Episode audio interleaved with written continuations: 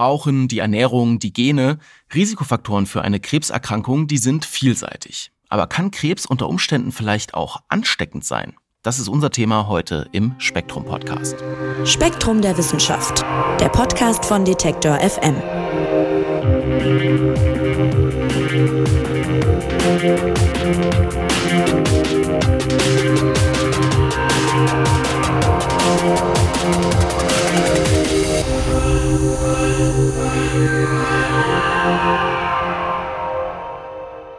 Fast jeder zweite Mensch in Deutschland bekommt im Laufe seines Lebens irgendwann Krebs. Das sagen Daten des Robert Koch Instituts. 2020 zum Beispiel waren Krebserkrankungen die zweithäufigste Todesursache in Deutschland und jeder vierte Todesfall hing irgendwie damit zusammen. Also eine regelrechte Volkskrankheit könnte man sagen. Und die Liste der Risikofaktoren, die ist lang. Die reicht von Ernährung übers Rauchen oder Alkoholkonsum auch bis hin zu unserem Erbgut und äh, bestimmten Umwelteinflüssen eben. Und zum Weltkrebstag, der am Samstag war, da gab es gleich eine ganze Themenwoche zu Krebserkrankungen und der Forschung dazu bei spektrum.de. Und eine besonders interessante Frage dabei war, kann Krebs denn eigentlich auch ansteckend sein? Das war das Thema einer Kolumne, die Annette Dörfel von spektrum.de und Spektrum Gesundheit betreut hat. Und Annette ist heute mein Gast. Hallo. Hi. Ja, Annette, die letzten Jahre haben wir uns wegen der Corona-Pandemie ja viel damit beschäftigt, äh, wie wir uns gegenseitig so anstecken können. Aber bei Krebs, muss ich ganz ehrlich sagen, habe ich selber noch nie daran gedacht, dass da irgendwas mit Ansteckungen äh, zu tun haben könnte. Gibt es denn da Grund zur Sorge? Also so pauschal lässt sich das nicht gleich beantworten, aber wir können ja vielleicht erstmal einen Exkurs machen, ähm, warum Menschen sich überhaupt mit Krebs anstecken, also wie Krebs eigentlich entsteht. Und da kann man sagen, in den allermeisten Fällen entsteht Krebs halt aus dem eigenen Körper heraus, also aus den eigenen Körperzellen. Und das ist halt jetzt nicht wie bei Corona, dass du einen Eindringling hast wie das Virus, sondern es ist so, dass es halt aus unserem Körper heraus entsteht. Und ja, unser Körper ist ja aus Zellen aufgebaut und die alle, das kann man so vereinfacht vielleicht sagen, haben einen Plan, wo sie genau wachsen und wie weit sie da wachsen sollen. Die Faktoren hast du ja eben schon genannt, was Krebs auslösen kann. Jedenfalls sorgt das dann dafür, dass die Zellen vom Plan abweichen, wenn man so will. Also sie wachsen dann zum Beispiel unkontrolliert und es bilden sich dann Tumore und die wachsen dann in Gewebe rein und dann stören sie die Funktion von bestimmten Organen. Also man kann sagen, Krebs entsteht in der Regel aus den eigenen Zellen und die sind nicht infektiös. Und deswegen sollte man auch keinerlei Berührungsängste bitte haben mit Krebspatienten. Ganz, ganz im Gegenteil, denn für die ist immer guter Kontakt, äh, die Nähe und Fürsorge ja ganz wichtig. Also da bitte keine Scheu haben. Okay, aber habe ich jetzt äh, durch die Lektüre eurer Kolumne eben erfahren, es gibt zum Beispiel im Tierreich durchaus Hinweise darauf, dass eben Krebs auch mal ansteckend sein kann. Äh, vielleicht kannst du uns da mal ein bisschen mitnehmen. Was, was ist das? Wie läuft das ab? Ja, die bekannteste Krebsübertragung im Tierreich, die kennen vielleicht schon ein paar. Das sind die tasmanischen Teufel, die auch Beutelteufel genannt werden. Und die haben eine Krebserkrankung, die heißt Devil Facial Tumor Disease, auch äh, DFTD kurz genannt. Und die wurde 1996 zum ersten Mal entdeckt. Und das ist eine Krebserkrankung, bei der die Beutelteufel erst so Schwellungen und Knoten kriegen am Maul und am Gesicht und die entwickeln sich dann zu großen Tumoren weiter. Und diese Krebserkrankung hat sich halt zu dieser Zeit rasend ausgebreitet unter den Beutelteufelpopulationen. In manchen Regionen in Tasmanien sind innerhalb von ein, anderthalb Jahren fast alle Beutelteufel daran verstorben. Und deswegen hat man dann gesagt, das muss irgendwie von Tier zu Tier übertragbar sein. Und das ist erstmal ein bisschen kurios, weil die Beutelteufel eigentlich Einzelgänger sind. Aber das ist auch der Grund, warum sie sich besonders gerne streiten und halt auch gern und heftig streiten, wenn sie dann mal aufeinandertreffen. Und die beißen sich dann sehr heftig und es gibt Wunden an ihren Mäulern. Und die Krebszellen werden quasi so mit den Bissen, mit den Zähnen direkt in das Maul des anderen, des Gegenüber übertragen und quasi wie eingepflanzt und können sich dann da weiter ausbreiten. Mhm, also wirklich eine Übertragung durch Biss dann in dem Fall. Genau, durch die Wunden. Und ähm, so ein Wundenbeispiel, das gibt's auch bei, bei Hunden. Da kann es auch zu Krebsübertragung kommen, und zwar, wenn sie Krebs an den Geschlechtsteilen haben. Ähm, das ist das sogenannte Stickersarkom. Und äh, das wird übertragen, halt zum einen bei Geschlechtsverkehr zwischen Hunden, aber auch beim Lecken an diesen Stellen. Ne, das machen die ja auch immer mal ganz gerne. Und da ist es auch so, dass sie halt so kleine Wunden an den Schleimhäuten haben.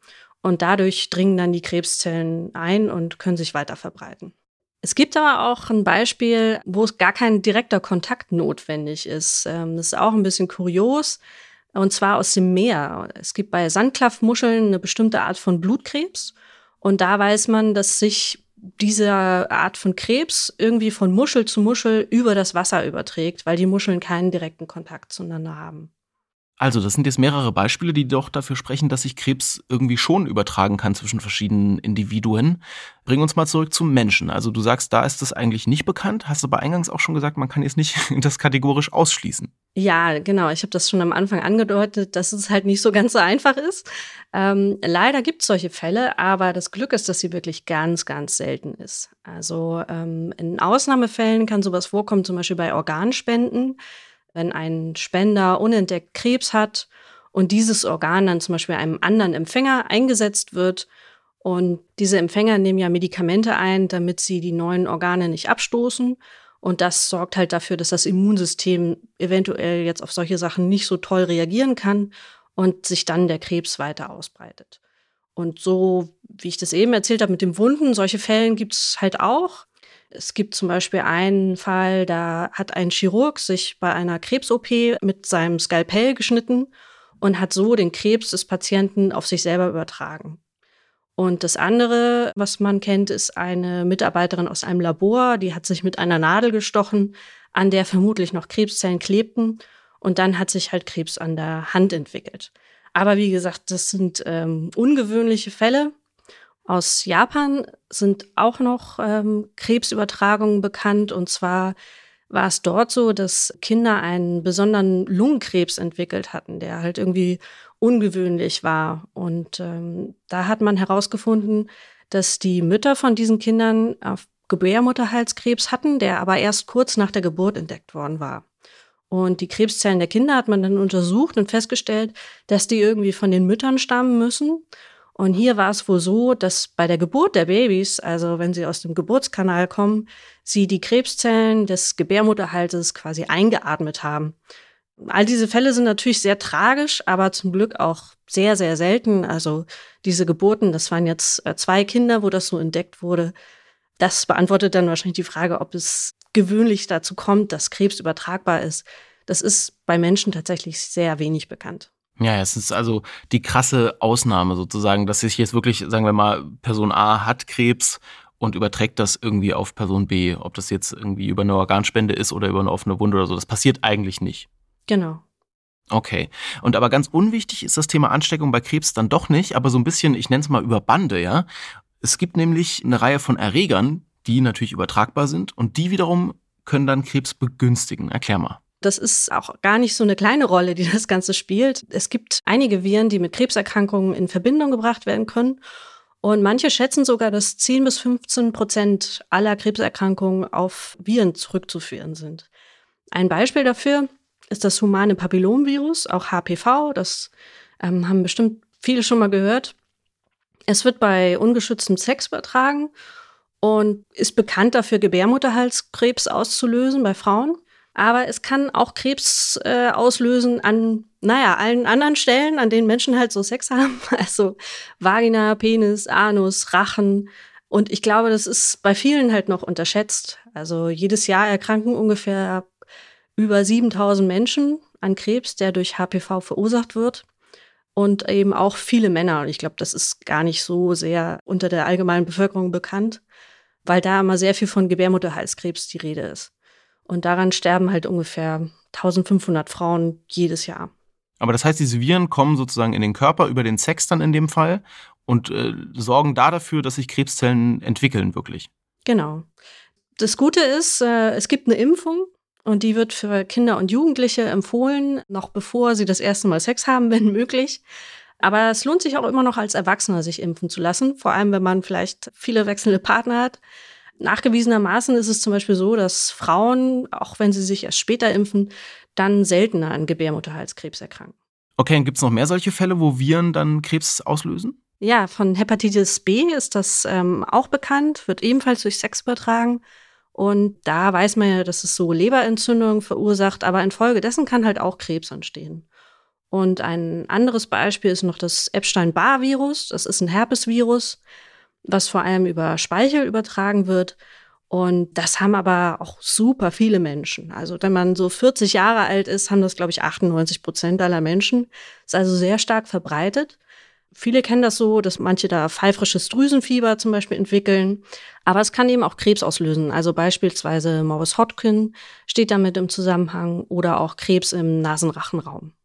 Okay, also wir haben jetzt gehört, Übertragungen von Krebszellen direkt, das kann man eigentlich vernachlässigen, weil das kommt in ganz, ganz, ganz, ganz wenigen Fällen mal vor. Das sind krasse Ausnahmen. Dann haben wir Viren. Da wiederum sagst du, 10 bis 15 Prozent wird geschätzt, äh, der Krebserkrankungen können darauf zurückgehen. Und äh, Viren sind jetzt nicht das Einzige, was übertragbar ist an Sachen, die man eigentlich nicht so gerne haben will. Nämlich, äh, ich denke noch an Bakterien oder Parasiten oder sowas. Inwiefern können die denn auch zur Krebsentstehung beitragen? Es gibt Parasiten, die Krebserkrankungen begünstigen können. Und äh, Parasiten ist so ein Thema, was ich super spannend finde, weil die einfach so garstig sind, aber besonders gut da drin, sich halt zu vermehren. Und da gibt es zum Beispiel die Pärchenegel Schistosoma. Und das ist für manche Menschen wahrscheinlich die Horrorvorstellung schlechthin. Das ist so ein kleiner Wurm, der im Süßwasser lebt. Der kann halt in unversehrte Haut sogar eindringen. Also wenn man die Füße dann so ins Wasser hält, dann können die da durch die Haut durchstoßen. Boah, das ist ja gruselig. ja, das ist schon ganz schön gruselig. Und da reicht halt leider auch schon ein relativ kurzer Kontakt. Und die gibt es in subtropischen Gebieten in Afrika oder Lateinamerika. Und für uns erscheint das ganz weit weg, aber es gibt ungefähr 200 Millionen Menschen weltweit, die halt von diesem Erreger betroffen sind. Und Parasiten haben ja immer wirre Zyklen, wie sie sich vermehren. Da ist es so, die drang, dringen halt ähm, über die Haut ein und dann gelangen sie übers Blut in die Lunge und in die Leber. Und dann äh, werden sie dort geschlechtsreif. Da bleiben sie dann erstmal eine Weile. Und über die Blutgefäße gelangen sie dann in Darm und die Harnwege. Und da machen sie dann ihre, ihre Eier massenweise wirklich und lösen halt Entzündungen aus und Gewebeschädigungen. Und ähm, ja, manche Menschen entwickeln dann halt dadurch Blasenkrebs, weil ähm, die dort dann vorkommen in den Harnwegen. Krass. Äh, Annette, ich fasse mal zusammen. Also wir haben neben den ganzen Einflussfaktoren, Risikofaktoren, die es sowieso gibt für Krebs, dann auch noch Viren, Bakterien und Parasiten, also wo sozusagen das Thema Ansteckung auch äh, eine Rolle spielen kann. Aber wenn wir jetzt ein Fazit ziehen, dann wäre das, Krebs ist unter Menschen zumindest nicht ansteckend, mit gewissen Einschränkungen, wenn ich das mal so zusammenfasse. Ja, also man kann eigentlich schon sagen, dass es so in unserem Alltag keine große Rolle spielt, weil das relativ selten ist, wohl aber im Tierreich und Menschen halt aufpassen sollten bei so bestimmten Erregern, die Krebs auslösen kann. Und naja, da ist halt eben die Vorgabe eher, diese Tiere entweder zu meiden oder sich dann zu schützen, wenn man in solche Regionen fährt, oder sich halt impfen zu lassen. Allgemein ist es wie immer mit Krebs, man soll halt auf sich aufpassen, auf seinen Körper, zur Vorsorge gehen und äh, ja, sich gesund ernähren, möglichst wenig rauchen und Alkohol trinken. Und wenn man all das beachtet, dann kann man äh, Krebs schon eine gewisse Zeit aus dem Weg gehen, würde ich mal so sagen. Ist Krebs ansteckend? Total spannende Frage, die sich äh, die Redaktion von Spektrum der Wissenschaft da vorgenommen hat. Äh, vielen Dank, lieber Annette, fürs Erklären. Und alle Beiträge zu dieser Themenwoche zum Weltkrebstag, die findet ihr auch noch auf spektrum.de zum Nachlesen.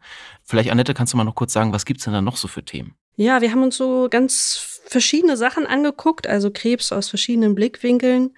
Wir haben uns zum Beispiel moderne Krebstherapien angeschaut, wie man Krebs gezielt bekämpfen kann, aber das auch relativ schonend. Das ist ja für viele Leute immer die Frage, wie man das möglichst schonend ähm, bekämpft.